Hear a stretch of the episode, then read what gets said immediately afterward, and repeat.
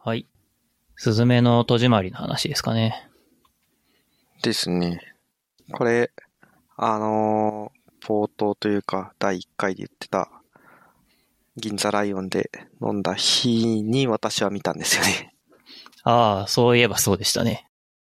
年末に見たんですね、だから。そうですね。はい。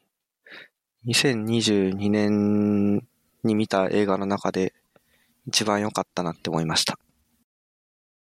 なるほど。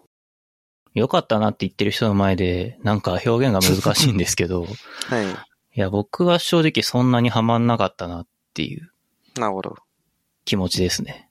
いや、なんかね、こう、二つ思うところがあって、はいはい。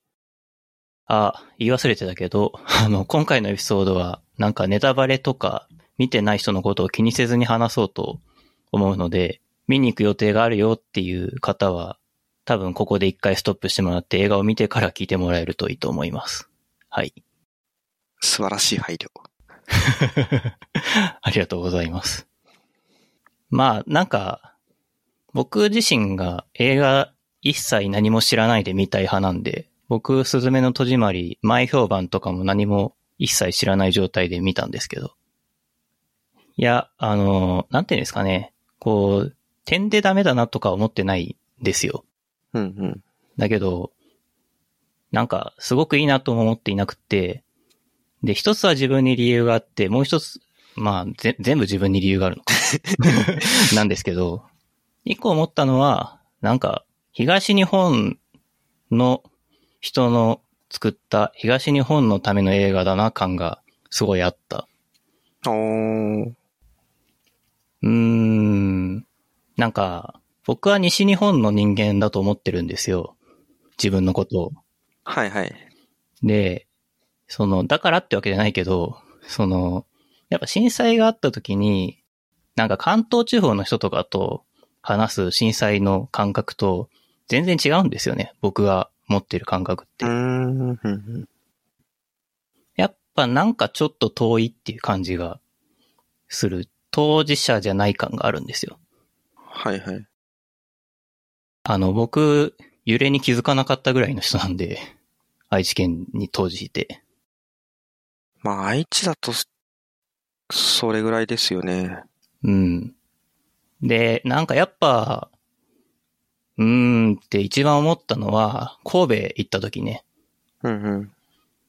神戸って言ったら、まあ僕は阪神大震災を思い出すんですよ。やっぱり。はいはいはい。まあ、いや、あの関東大震災は確か出てきたけど、阪神大震災とは言っていなかった気がして、確かに。そこは、どうなんだろうなって結構、それ真面目に思いましたね。な、なんか考えなかったわけはないと思うんで、うんうん。考えた結果そうしたんだとは思うんだけど、だとしたらなんで神戸にしたんだろうなっていうのはすごい思いましたね。神戸のシーンで震災の話って出てきてました？なんかあ、あんまり覚えてなくて。えーっと、多分、遊園地があったじゃないですか。はいはい。遊園地で遊んでいたシーンみたいな感じだったはずで、うん。多分震災のシーンは出てきてないんじゃないかなという気がします。ちょっと、あの、なんか僕も1秒、1秒すべて覚えてるわけじゃないんで、実は出てきてたのかもしれないけど、うんうんうん。なんかそれがすごい引っかかりましたね。なんか西から東に話を持っていくことで、なんか日本中の話にしようとしたんだなっていう意思を感じたんだけど、なんかそこで冷めちゃったなっていう感じが僕にはありましたね。なるほど。なんか、最初に見たとき、私が、最初に見たときっていうか、まあ一回しか見てないんですけど、はい。なんか、そこでそんなに引っかかんなかったのは、なんか、べ、別の罠にはまってたから、みたいなところがあって、っていうのは、あの、いや、割と、あそこの段階で私は斜めに見てて、その、いや、なんか、またこう、ボーイミツガールなのかだったりとか、この二人に閉じる役割を全て担わせるのかみたいなのだったりとか、なんか、そういうことばっか考えてたんで、逆にあんまり気にならなかったって感じですね。でも、ああ、なるほど。まあそう、我々の世代はここで生まれ、そのタイミングで生まれてますからね。まあね。なんか、うん、僕もすごい阪神大震災の記憶があるかっていうと、ほぼないんだけど、2歳とかだから。うん、うん。まあなんだけど、いや、地震をテーマにして神戸出して一切触れないっていうね、僕には違和感しかなかったですね。これがね、なんか広島とか別の都市にすればいいのにって僕はそ素朴に思いました。確かになまあ、それはいいとして。正直それはなんか、なんかやっかみ感があるから、あんまり自分でも、自分で言っておきながらあんまりいい意見じゃないなって思ってるんですよ、これ。でもなんかもう一つ、すごい根本的なところに実は引っかかりを感じてて、はいはい。扉閉めるじゃないですか。はい。閉めない方がいいんじゃないかなってずっと思ってたんですよ。ああ。なんか本当に作品のさ、根本的なコンセプトをひっくり返すようなこと言っちゃうんだけどさ。こう、スズメたちがやることっていうのは、地震とか土砂崩れとかが起きた、その地に残った思いが、まあ、死んでいった人とかの例えば思いがあって、その思いを聞きながら扉を物理的に閉めて鍵を閉めるんじゃん。うん。ないっすか？はいはい。なんかそれ、その行為自体になんかすごい違和感を感じてて、うんうん。なんか人の怨念とか、まあ怨念っていう言葉はいいのかわかんないけど、怨念みたいなものがもしその場に残っているんだとしたら、それを見ている人って生きてる人だと思うんですよ。い、言ってる意味がわかんないかもしれないけど、その死んだ人の思いとかがその、そこにあるとするじゃないですか。うんうん。でもその思いを見たり聞いたり感じたりしている人は生きている人だと思うんですよ。わかりました。はい。そうですね。その思いを聞いている人の、その生きている人の口とか心が閉じていることが問題なんじゃないかなっていうのを、なんか思っていて、その、あの扉自体が思いの口を閉じているのと、メタファーが被っちゃって、それって本当に健全なのみたいな話ですかね。そうですね。なんか、なんだろうな。死者の声を聞くみたいなところにフォーカスが当たるべきで、戸を閉める方がタイトルになってるのがなんか違和感がすごいある。うーん。思いは聞くべきだし、扉を開けるべきだと、なんか思った。うんうん。まあなんかそれは、そう直感したのは、その直前にちょっと朝日新聞のある記事を読んでてさ、はい。あの、阪神大震災で、お母さんを亡くされた、えー女性の方の話で、その人は結局、なんていうのかな。今まで、その、母親が死んだことをなんとなく自分のせいだと感じ続けていて、それを誰にも言わなかったせいで、その、いろんなところで良くない選択をしてきてしまった。良くないっていうのは自分が幸せにならない選択をなんか自分も望んでないのにしてきたみたいな。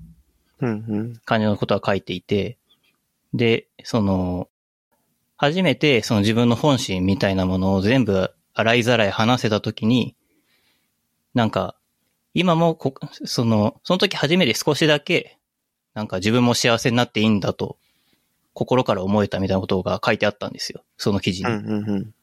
なんかこう、この映画真逆だなって思ったんですよね。扉は閉めるし、主人公たちはめちゃくちゃ強いし、その、弱音吐かないじゃないですか、一切。うんうん。で、弱音吐かないまま救われるじゃないですか。ああ、なるほど。それはなんか強すぎるストーリーだなっていうのをすごい思いましたね。なんかめっちゃ文句ばっか言っちゃってる人になってるけど、なんかいろんなこともいいなと思ったこともいっぱいあるんですよ。うなん、か、いいなって思ったことがいっぱいあるんだけど、僕なんか、その根本的なコンセプトでなんか違うなって思っちゃったから、褒める気になれないっていう、そういう感じです。結構、スズメに関しては、左大臣かな？左大臣がそのなんか開ける役割をしてたみたいなところはあるのかなという気はする。というよりかは、これはすごい適当に言ってますけど、スズメは開けて閉めたんじゃないですかね。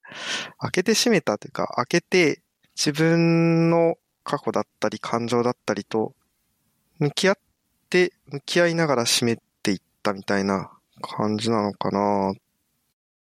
今すごく適当に言ってま、適当にというか思ったことを言ってるだけなんですけど、あの、はい。なんか鈴見自身がその自分の感情を、なんか封じ込めてきた感情と結構向き合って、全体的にこう、向き合っていきながら先に進んだ話なのかなって思ったんですよね。うん。まあ、確かにその扉が開いている状態が、なんかダメな状態でそれを閉めて回るっていうのは、それと、なんだろう、物語全体のコンセプトが相反するっていうのは確かにそうだなとは思いましたね。うーん。まあ、なんか僕の意見に納得してほしいわけでもないので、あくまで僕の意見ですという感じなんですけどね。まあ、あれは、その、空いてる状態がむしろダメな状態なんだじゃないけど、その、みたいなのはずっとこう、まあ、冒頭からずっとあるから、そこにあんまり疑問を抱かなかったのが、私の率直な感感想というか、気持ちですね。うん。なるほど。なんか、でも確かに、鈴見は自分の思いと向き合っていたんじゃないかっていうのは、なんか言われてみると確かにそうだなって思うところは確かにありますね。なんか、あんまり気づき、自分では気づいてなかったです。うん、うん。多分、そんなに話さないからだと思うんですよね。自分の思いを。うん、うん、うんうん。話、言葉じゃない形で確かに表現されてますね。なんか、今、あの、パンフレットを、その、見たその日に買ったんですけど、はいはい。あれで眺めて、それを眺めてて、あの、この12年間生きてきたスズメが自分を救う話だって、まあ言ってるんですね。あの深海のことが。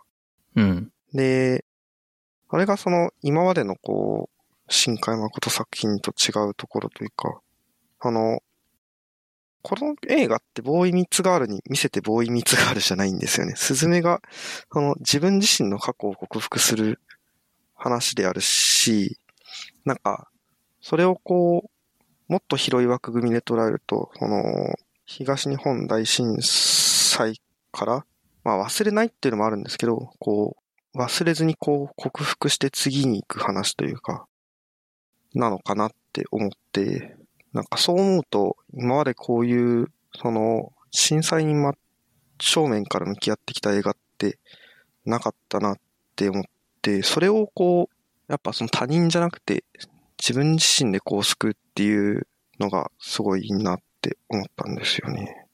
なるほど。そのコンセプト自体は僕もすごくいいと思いますね。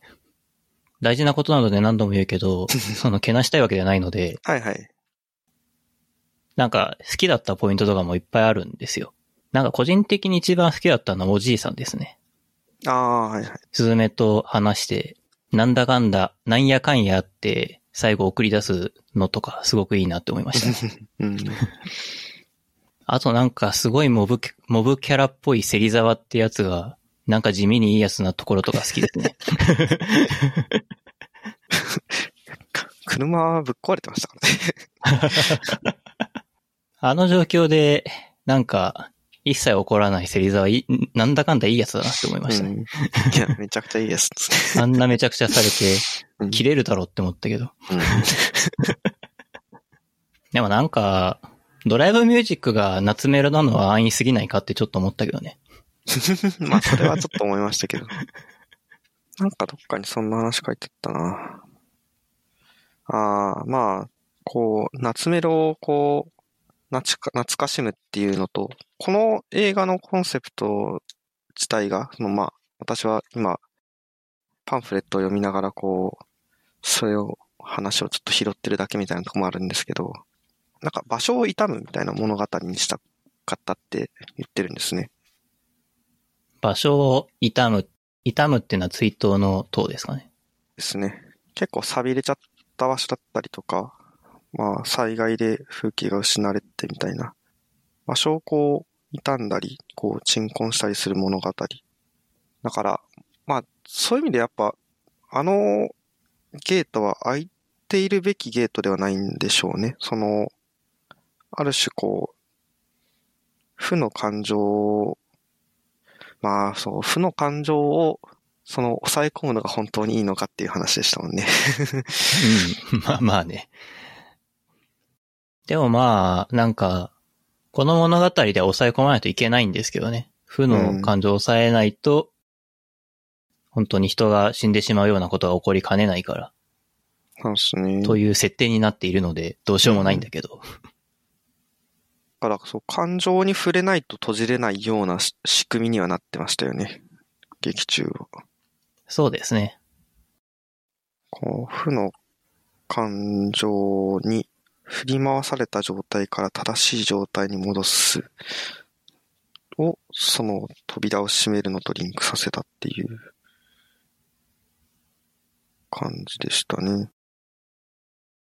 なんか矛盾したことを言うかもしれないですけど、映画としては、すごくいいなって思いましたよ。あの、僕、全然矛盾してないんですけど、うん。僕にはまらないっていうことと、映画としていいなって思うことは独立してると思っていて、わかります。うん。なんか、君の名はとかは僕にはまらないし、いい映画でもないなとか思ったんだけど、あの、うん。今回は僕にははまんないけどいい映画だなって思いました。うんうん。いや、非常にわかります。逆にね、天気の子は僕は好きだけどそんなに良くないなって思いましたね。確かに、割と同じ感想ですね。なんでしょうね。僕に、僕もい、僕もハマって、かついい映画である映画を、新海誠さんは多分作れないのかなっていう気が今のところしています。うん。あの、作ってほしいとも思わないけどさ。うんうんうん。でもまあ12年ですね。うんその震災から。そうなんですよね。あの、まあ僕はそんな大げさな経験は何もしてないんですけど、なんかやっぱその後数日間って何か考えていた気はするんですよね。高校、当時高校2年生だったと思うんですけど僕は。はいはい。なんか高校2年生なりにこの気持ちをどうすればいいんだろうというか、なんかそういうことを考えた記憶はあって、なんかその時に僕は思い出したんだけど、この映画を見て。はいはい。あの、なんか理不尽なことがどこかで起きているとしても、自分の目の前で起きていないならば、全力で俺は生きようっていうのを思った記憶がある。なるほど。立ち止まるのが一番良くないなってその時にすごい思って、うんうんうん。それ以上のことがうまく言えないけど、なんか今もそれはつ続いている気がしますね。うん。は熊本で地震があった時もそうだし、いはい。ウクライナで戦争が始まった時もそうだけど、そうですね。何もできないかもしれないけど、僕が全力で生きること自体に意味があるはずだっていう、そういう信念は、その辺から来ている気がする。そう生きることによって、理不尽だったりに対しての、まあ、せめてもの反抗じゃないですけど、みたいな感じですかね。まあ、そういう感じですね。あの、震災はテロではないんだけど、うん。その、人の関心を買うとか、人の、その、心を、なんだろう、脅脅かすというか、ゾワゾワさせるみたいなのっていうのは、なんか、テロリストの手口なんですよね。うんうん。だからそこに乗じるというか、そこで心かき乱してしまうのは、ある種、なんていうのかな。ああ。テロリストの意図に乗ってしまっているとも言えるしね。うんうんうん。なんか、うん、そういうことを思い出させてくれるっていうことはやっぱりいい映画なんだろうなって思いますね。いや、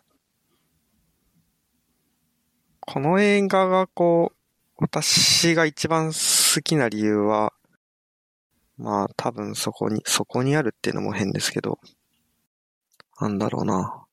我々がこう、12年前に、まあ、それぞれなりに経験した震災は、まあやっぱりこう、12年も経つんで、あの、どんどん記憶からも薄れていくし、あの、まあ、すごく大変な震災であったのは確かなんですけど、まあ、そこに対してこう、なんだろうな、抗って、あの、必死で生きてたこ、生きてきたこ、きた上で、こう、救われたみたいな話をこう、力強く打ち出してくれる映画って、まあ、あったのかもしれないですけど、なんか、こんなにこう、力強くも優しく打ち出してくれるのかっ思ったんですよね。だから、うんうん、そこがやっぱ一番好きでしたね、この映画で。まあ、報われたっていうと変な言い方、ちょっと違う言い方だと思うんですけど、その、うん、どう表現するのがいいんですかね。生きててよかったですか？ですかね、うん。あの震災の後我々は生きてきた、生きてきたんだっっていう気持ちになりましたね。それこそ、まあ今日本に生きてる人がリアルタイムでこう、体感できるのは、やっぱ映画の力だなって思ったんですね。その、あれがこう映画館で流れてること自体に感動したのかもしれないですね、私は。ああ、社会で共有しているっていう感じ。うん、そうですね。それは、いいですね、確かに。なんかこういう映画をマニアックなところでチラッと上映されている秒速5センチメートルみたいな映画じゃなくて、うんうん、東方シネマズとか新、なんか、松竹の映画館とか、そういうでかいとこでドンと大々的にやってるっていうことがいいですよね。そうですね。それこそ私は新宿の東方シネマズで見てきたんで、うん。なんか、割とそういう思いもあって、そういう思いもあったんだなっていう感じですね。まあだからやっぱ上映してる間に見れてよかったなとも思ったし。昨日、昨日っていうのは収録日の昨日なんで、はいはい、あの1月15日に見てきたんですけど、はいはい、新宿ピカデリーで。それでも、なんかそもそもお客さんがたくさんいて、うん、なんか映画見る前からいいなって思ってましたね。うん、僕あんまり感覚わかんないんですけど、正直。震災が関連する映画ですよっていうだけで見たくないっていう反応する人は普通にいるんじゃないかなって思うんですよね。うん。まあでも、そういう人ばっかりじゃなくて、なんか、子供もいて、家族連れとかもいて、うん。みんなで一つの映画見れるっていいなって、なんとなく思いましたね。うんうん。新海誠がその、インタビューで、えっと、パンフレットのインタビューで書いてるんですけど、まあ、もちろん、その、まあ、震災の映画ってだけで見たくないっていう人もいれば、多分言っていると思うんですけど、これがそもそも震災の映画にあることに気づかない人もいるかもしれないけど、まあ、それでも、こう、起きた出来事をこう、なんか物語の形にして、あの、新海誠自身がずっとこう、震災以降、これをこう、何かしらの形で表現しなければという感覚があったらしくて、で、実際その、君の名はもちょっとこう、震災じゃないけど、その災害っていう側面でちょっと触れてはいるんですよね。なんで、そのどこかこう、迂回しながらも遠回しに触れてたみたいなことを言ってて、なるほどって結構思ったんですけど、まあちょっと脱線したんですけど、やっぱそういったこう、なんだ、大きいこう、起きた出来事みたいなのを、まあちょっと何かしら形にして整理して、少しずつ進んでいくみたいな、プロセスをこう、まあ形にしたものだみたいな話を話をして、まあそれって結局、まあ映画作りに限らなくて、こう昔から、人間がこうなんか昔話っていう形の頃からなんかずっと続けてきた行為なのかなみたいな話をしてて、なんだろう、その、まあ、ある種そういったこう、大きいものに対する、こう、一つの回答を見て、それがこう、共有されてること自体に感動したのかもなって思いました。多分さっきと言ってることはあんまり変わんないんですけど。いやいやいや。なんか、でもやっぱり、人類が広く共有、まあ人類って言うとちょっと、主語でかすぎるけど、こう、なんか広く共有、人々、多くの人々に経験が広く共有されるっていうことは、なんかすごい大事なんだろうなっていう感じがしますね。それが、やっぱりあの、どうしても震災その当時って、それがかなりショッキングな形で伝わるじゃないですか。うん。で、まあそこに対するなんか克服じゃない、克服まで言わないですけど、その、一、その表現者、まあだけじゃないですけどもちろん、その映画にかかった全ての方がこう、いるわけですけど、まあ日本にいる人だったり、その、日本にいない人だったりが関わってきた映画が、その、まあ日本、その当時を経験した人も多くいるだろう。その今の日本でこの作品が上映されたのはやっぱ結構じ、実はすごいことなんじゃ、な、すごい場面に立ち会ってるんじゃないかなって思ったりしました。うん。まあいろんな意味で12年経ったからできたのかもしれないですね。うーん、そうですね。多分30年後はまた違う形だと思うんですよ。仮に作るんだとしても。うん。そもそも多分主人公高校生にできないしね。30年後だと。そうですね。高校生にしなきゃいけないわルールはないんだけどさ。いやー、話しましたね。話しましたね。いやー、僕は何せね、映画について話すと話しちゃうからね。最近さ、はいはい。ちょっとだいぶ話が飛ぶんですけど、なんか第二次世界大戦の本とかを読んでいたんですよ、最近。はいはいはい。そうするとさ、僕の脳裏には映画が出てくるんですよね。昔見た映画が。あ独ソ戦っていう本を読んでいたんですけど、まあ、ドイツとソ連の戦争なんですけど、ーはいはい。この話はひでえんですよ。うん。本当にひでえ話で、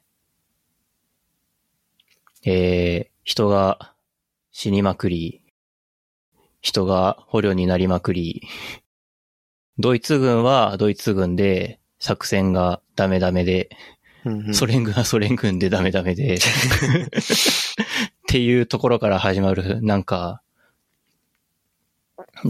独ソ戦って第二次世界大戦で最も激しかった戦争だって言われてるんですけど、激しかった理由はどっちも圧勝しきれなかったからなんですよね。うーん。戦争ってどっちも強いみたいな状況が一番泥沼化し泥泥沼化して一番被害がふ増えるんで。はいはい。なんですけど、最初の方で、まだこれから泥沼化していきますみたいな頃に、モスクワってあるじゃないですか。はい。あそこの西ぐらいでドイツとソ連軍が、えーっと、戦うんですけど、そこでドイツが、まあ初めてぐらいに負けるんですよね。うんうん。で、敗走している間に、あの、日本がパールハーバーを起こすんですよ。ああの、それまで独ソ戦だと思って読んでたら急に日本が出てきて、え？ってなるんですけど、まあ当たり前なんですよね、けど。何せー。うん。そ、そっちも動いてるから当たり前なんですけど、マジかみたいな感覚になるんですよね、一瞬。うんうん。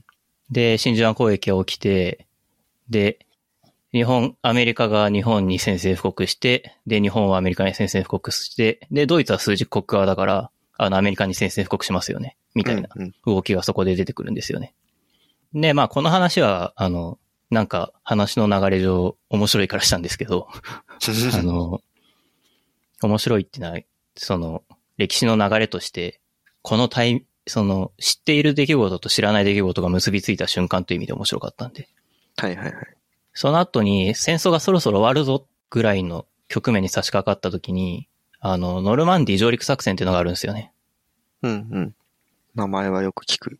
そう。これ、あの、ちょっと名前、ちょっとど忘れしちゃったんだけど、砂浜があって、そ、そこ、砂浜の上に、まあ崖みたいな丘というかそこがあって、ドイツ軍が丘の上に機銃を配備してて、うんうん。乗り込む、まあイギリス、アメリカ連合軍の歩兵たちが、えーっと、乗り込もうとする歩兵たちが、機銃で撃たれて死バタバタ死にまくるみたいな、うんうん。そういうところがあるんですけど、それがプライベート・ライアンっていう映画の最初のシーンなんですよね。ああ。ノルマンディ上陸作戦って言われると、僕プライベート・ライアンっていう映画を思い出すんですよ、絶対に。なるほど。で、まあ、プライベート・ライアンの映画って、ノルマンディ上陸作戦プラスフィクションだから、うん。その史実通りでは全然ないんだけど、まあでもなんかそういうことを経て、連合軍が勝ってっていうことに至るんだなという気持ちに毎度なるんですよね。その、あの辺の歴史の本を読んでると。うーん。映画が歴史を語り継ぐイグザンプルですね。いや、実際、いろんなことが映画になってるし、いろんなことを映画にしていくっていうことはすごくいいことだと思いますね。うん。個人的には。それが、もしかしてめちゃくちゃ偏見にまみれていたとしても、まあそれはそれで、こういうバイアスがあるっていう前提で見るのにはすごい勉強になるかなと思うし。うんうん。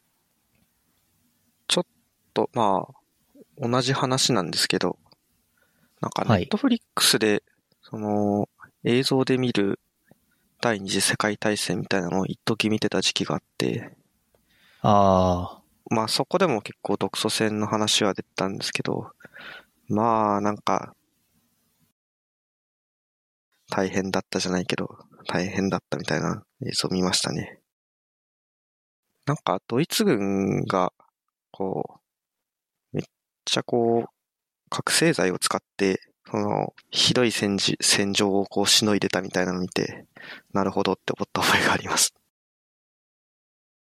なんか、YouTube とかでも、その一部だとは思いますけど動画で上がってますね。僕が見たのは、ナチスドイツのパリ占領のやつなんだけど、はいはい。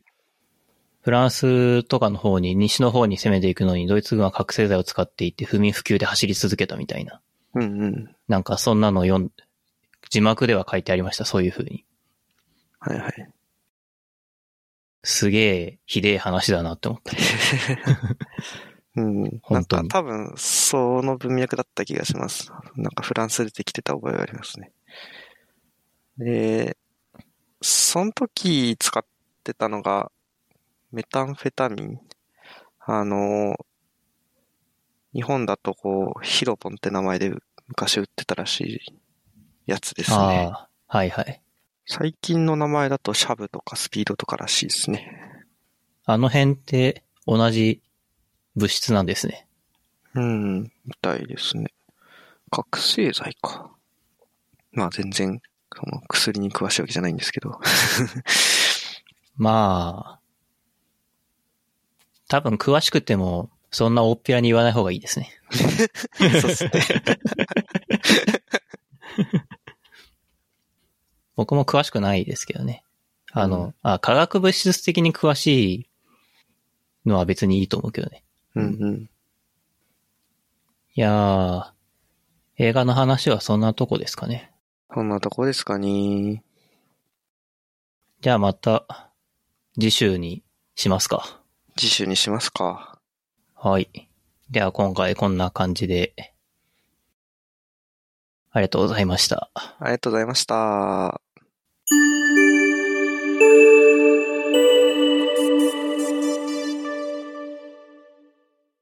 話はまだまだ続きますが、続きはまた次回。この番組ではお便りを募集しています。概要欄にある Google フォームからどしどしお送りください。